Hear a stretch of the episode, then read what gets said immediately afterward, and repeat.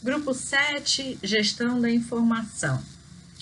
E que esse grupo vai avaliar. Na verdade, ele vai contemplar o conjunto da segurança dos dados informações em meio físico e digital, considerando a coleta, integração, organização, controle, disponibilização, movimentação, recebimento, armazenamento, conservação e descarte das informações. Aqui dentro deste grupo, nós avaliamos a gestão de informação do paciente, né? E avaliamos também a gestão da informação da instituição.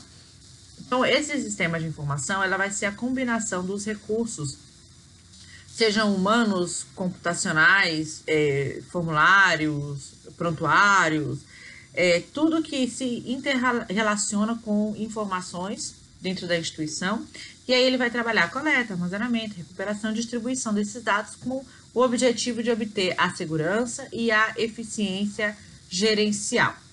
Então, esses sistemas é, ou essas metodologias para a segurança da informação é, serão avaliadas aqui, mas não a tecnologia. É, TI a gente vai avaliar no capítulo específico. Aqui a gente vai avaliar quais setores serão contemplados: o SAMI e o marketing, ou outro setor que também se relacione com informação do paciente. Aqui é gestão da informação do paciente, basicamente da informação institucional, tá?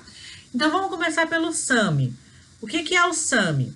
O SAMI é o Serviço de Arquivo Médico e Estatística é o setor encarregado da abertura e arquivamento dos prontuários médicos. Algumas unidades, principalmente UPAs, elas vão ter o SAMI junto com o faturamento. É o setor responsável pela organização, auditoria administrativa, porque lembra que a auditoria técnica é obrigação da comissão de revisão de prontuário. Armazenamento e guarda de prontuários médicos, permitindo sua rastreabilidade sempre que necessário. Então, aqui nós estamos. A informação ela é o quê? Ela é o conjunto ali dos prontuários, dos registros, dos dados, é, que gera essa informação completa do paciente. Quais são os requisitos avaliados na gestão da informação? Se existe sistemática estabelecida para guarda e informação dos pacientes, se existe local adequado para guarda de documentos físicos que compõem o prontuário do paciente e outros importantes para a organização. Então, é, às vezes você tem ali um arquivo na unidade, uma sala, um SAMI, um monte de armário, onde todos os prontuários ou boa parte dos prontuários ficam dispostos. E às vezes o local ele é um, contratado, uma empresa contratada para guarda de prontuários físicos. É, e você pode ter também, no caso do prontuário 100% eletrônico, a guarda de todas essas informações no próprio sistema, no próprio prontuário do paciente. Se houver um local para guarda física, esse local vai precisar ser avaliado por vocês. E se existir esse local físico, ele precisa ter controle de temperatura e umidade do ambiente onde é feita a guarda dos documentos físicos, Plano de contingência visando o acesso e a integridade das informações, sejam físicas ou em sistema. É preciso que haja também auditoria periódica no local de guarda de documentos institucionais. Então, se eu contrato uma empresa, uma arquivar ou outra empresa para a guarda dos meus documentos, essa empresa precisa passar por visita técnica periódica para verificar a qualidade e a segurança na guarda desses documentos institucionais. O acesso ao local de guarda de documentos institucionais e prontuários de pacientes é restrito e controlado. O armário ou a sala onde eu faço a guarda desses prontuários não pode ser acessível a qualquer um.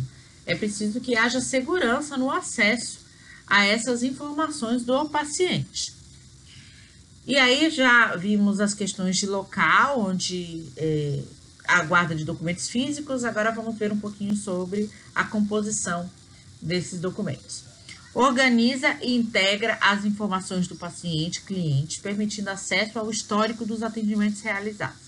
É um prontuário único ou é gerado um prontuário a cada vez que o paciente for na instituição? Se este for o caso, se eu posso ter a geração de mais de um prontuário, como eu vou integrar as informações do paciente no caso de necessidade de conferir o histórico dos atendimentos realizados. Estabelece método para registro do paciente cliente, permitindo a continuidade do cuidado e a assistência adequada pela equipe multiprofissional. Qual é o método de registro em prontuário ou em formulário? Isso está definido? Isso é avaliado? Isso compromete de alguma forma a segurança assistencial?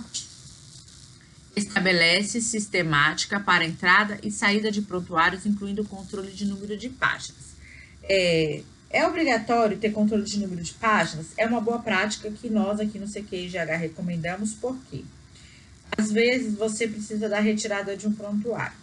Aí o médico pede um prontuário para fazer auditoria clínica. Você libera aquele prontuário para o médico e ele foi lá é, com 50 páginas.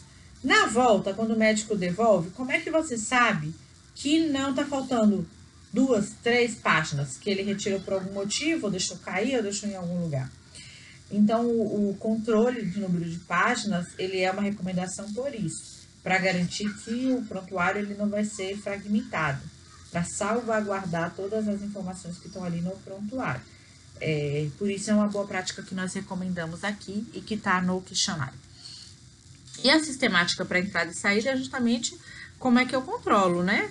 Como é que eu sei que um prontuário foi arquivado, que não foi arquivado, onde é que ele está, se ele não está no arquivo, ele está com quem, quem pode retirar prontuário, quem pode tirar prontuário do paciente. Estabelece mecanismos visando a qualidade e a integridade dos registros e informações dos pacientes clientes. Então, é, embora a gente tenha um, a comissão de revisão de prontuário responsável por fazer uma avaliação aprofundada do prontuário, ela faz isso de forma amostral. E o SAMI, ele recebe e gerencia 100% dos prontuários. Então, o SAMI, ele pode sim fazer, ter um método, um mecanismo para a, avaliar a qualidade e a integridade dos registros e informações do paciente, ou seja, avaliar se está faltando termo de consentimento, se está faltando alguma evolução, uh, tem ali o formulário da evolução multiprofissional, nutrição clínica evoluiu, tá ali Farmácia clínica evoluiu, tá lá o formulário dentro do prontuário. Então, como é que eu garanto que todas as informações estão ali onde deveriam estar? Foi formalizado os níveis de autoridade e responsabilidade para retirada do prontuário do SAMI. Isso é muito importante. Gente, uma regra. Nós temos visto aí alguns casos, principalmente nessa situação de pandemia, onde prontuários estão saindo das unidades por médicos, pela própria comissão de revisão de prontuário, porque ah, o médico da comissão ele está em home office. Aí eu retiro todos os prontuários e levo para ele. A retirada do prontuário ela deve ser feita com um cuidado é, muito crítico.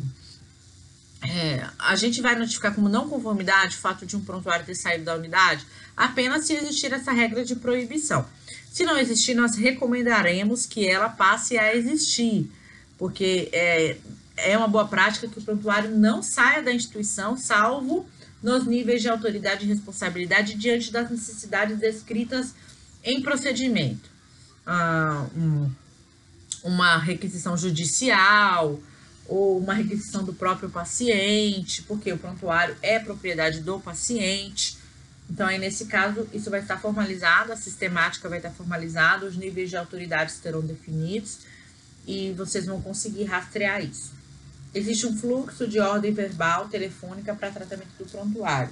Quando alguém pode, através de forma verbal, pedir alguma coisa relacionada ao prontuário.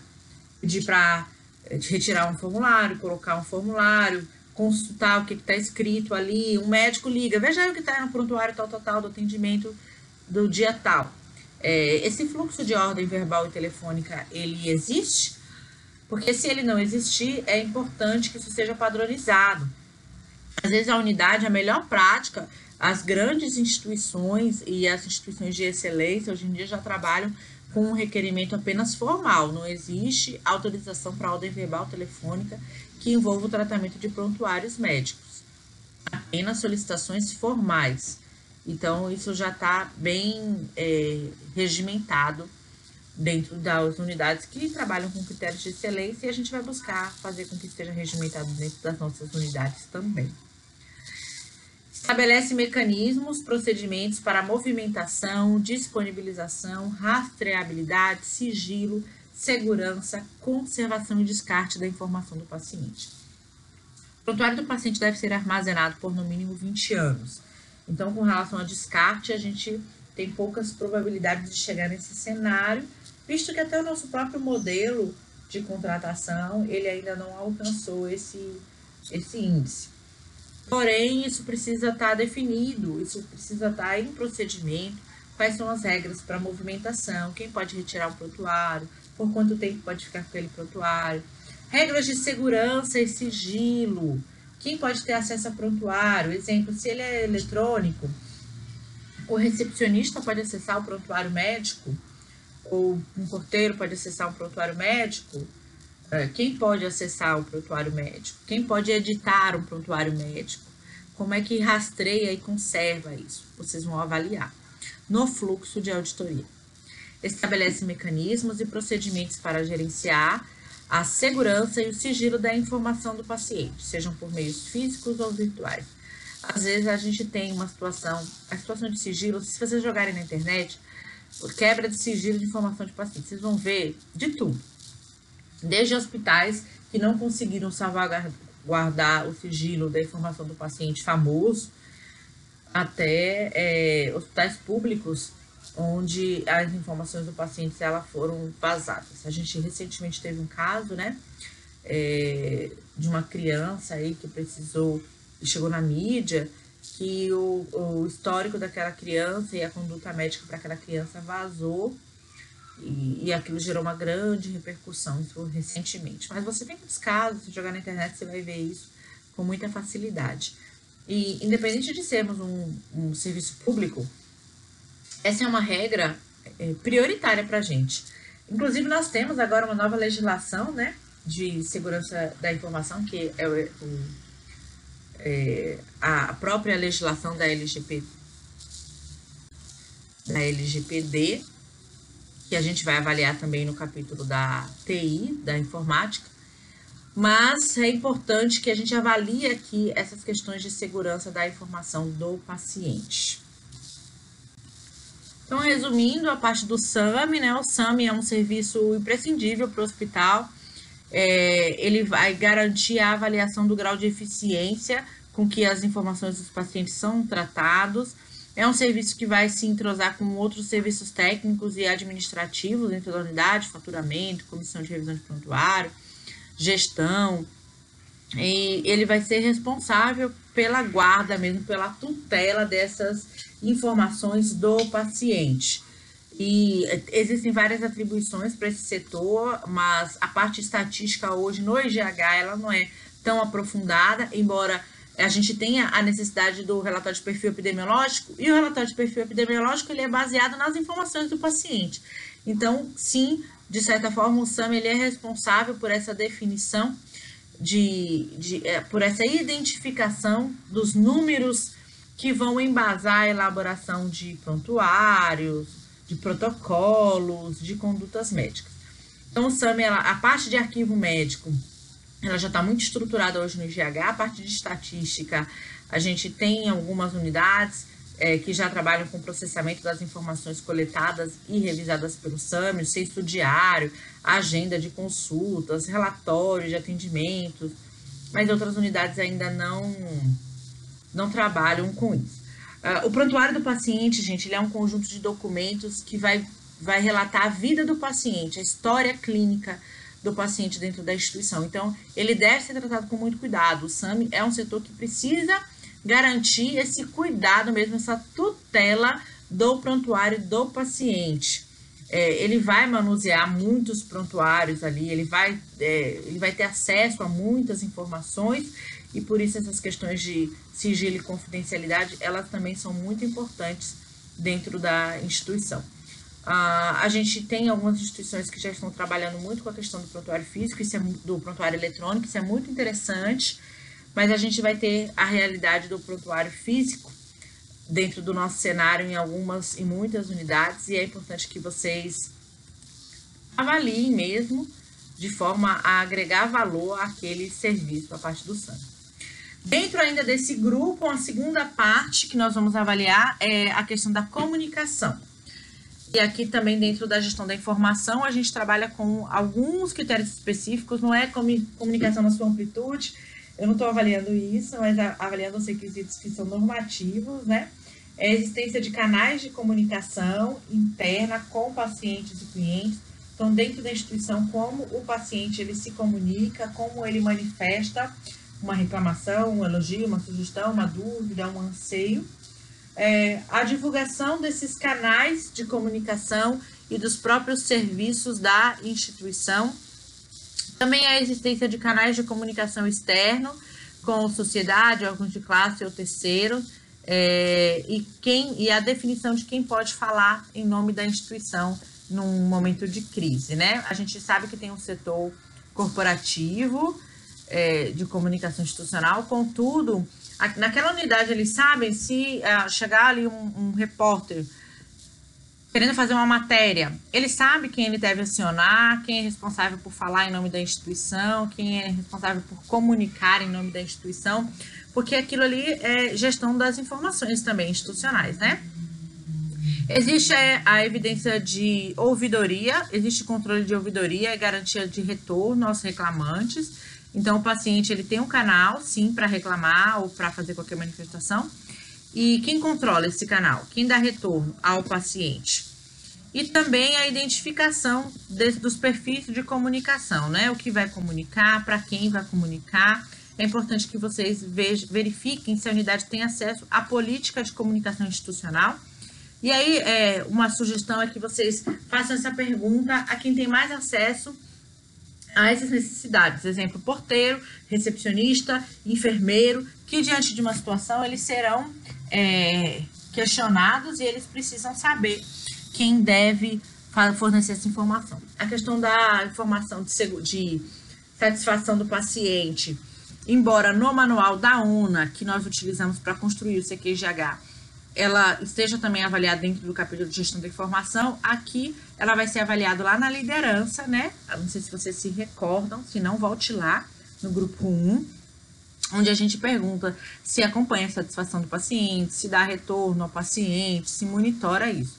Então, aqui nós queremos ver o acesso a esse controle de ouvidoria e retorno aos reclamantes, tá bom? É, espero que vocês tenham acompanhado, tem material complementar e até a nossa próxima aula.